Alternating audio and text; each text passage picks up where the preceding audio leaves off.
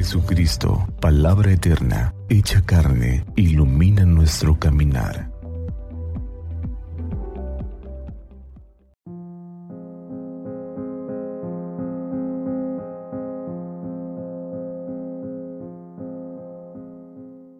Sábado 28 de octubre, Santos Simón y Judas Apóstoles. Del Santo Evangelio según San Lucas. Por aquellos días Jesús se retiró al monte a orar y se pasó la noche en oración con Dios. Cuando se hizo de día llamó a sus discípulos. Eligió a doce de entre ellos y les dio el nombre de apóstoles. Eran Simón, a quien llamó Pedro, y su hermano Andrés, Santiago y Juan, Felipe y Bartolomé, Mateo y Tomás, Santiago el hijo de Alfeo y Simón llamado el fanático, Judas el hijo de Santiago y Judas Iscariote que fue el traidor. Al bajar del monte con sus discípulos y sus apóstoles, se detuvo en un llano.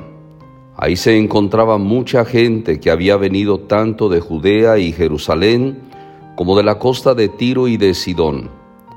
Habían venido a oírlo ya que los curara de sus enfermedades, y los que eran atormentados por espíritus inmundos quedaban curados. Toda la gente procuraba tocarlo porque salía de él una fuerza que sanaba a todos. Palabra del Señor. Gloria a ti, Señor Jesús. Al celebrar hoy la fiesta de los santos apóstoles Simón y Judas, el Evangelio de San Lucas nos permite confirmar que cuando llega el momento de tomar decisiones en nuestra vida para continuar nuestros planes y proyectos, la oración debe hacerse más larga e intensa. Nos narra el Evangelio que en esos días Jesús se retiró a una montaña para orar y pasó toda la noche en oración con Dios cuando se hizo de día, llamó a sus discípulos y eligió a doce de ellos, a los que les dio el nombre de apóstoles. Ellos serán los testigos de las obras de Jesús y los que le darán continuidad.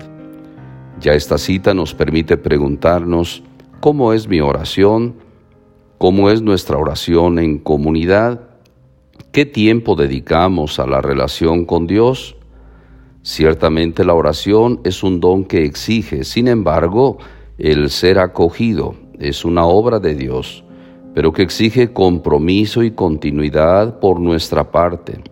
Sobre todo la continuidad y la constancia son importantes, como lo decía el Papa Benedicto XVI.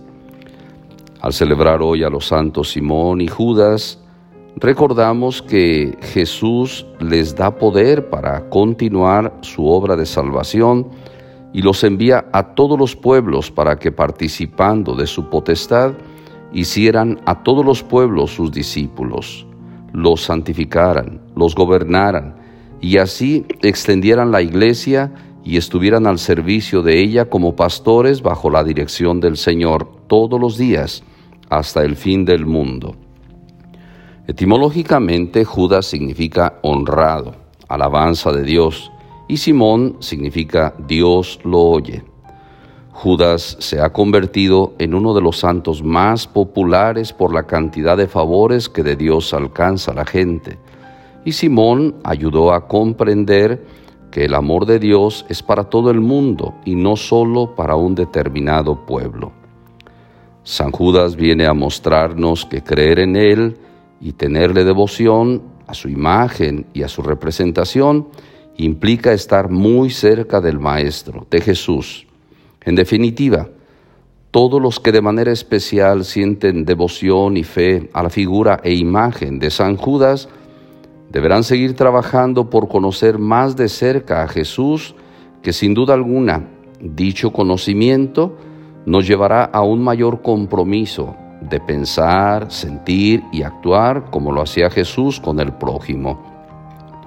Que esta fiesta de los santos, Simón y Judas, nos lleve a seguir poniendo a Jesús en el centro y a seguir valorando la urgencia de tener a Jesús en un lugar sumamente especial en nuestra vida, ya que sin Jesús, palabra, Eucaristía, comunidad, pobres, la misión no tendrá validez.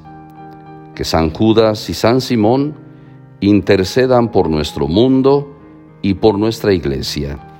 Feliz sábado.